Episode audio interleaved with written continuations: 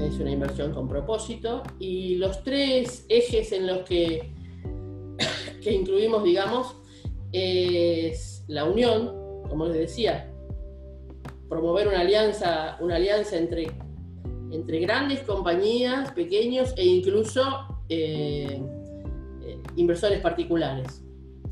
La transparencia, que sabemos que es muy importante, lo que está, la inversión es una inversión muy importante, pero los productos que genera se puede, lo pueden pagar.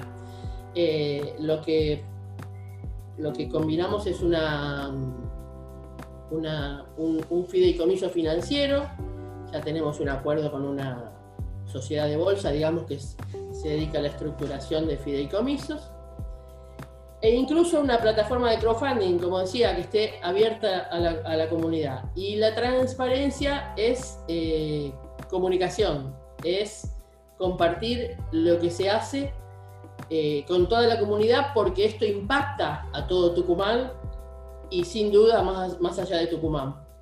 Empezamos esta pequeña campaña de, difusión eh, justamente porque estamos avanzando bastante, bastante bien con algunas, con algunas compañías interesadas y con algunas opciones del exterior.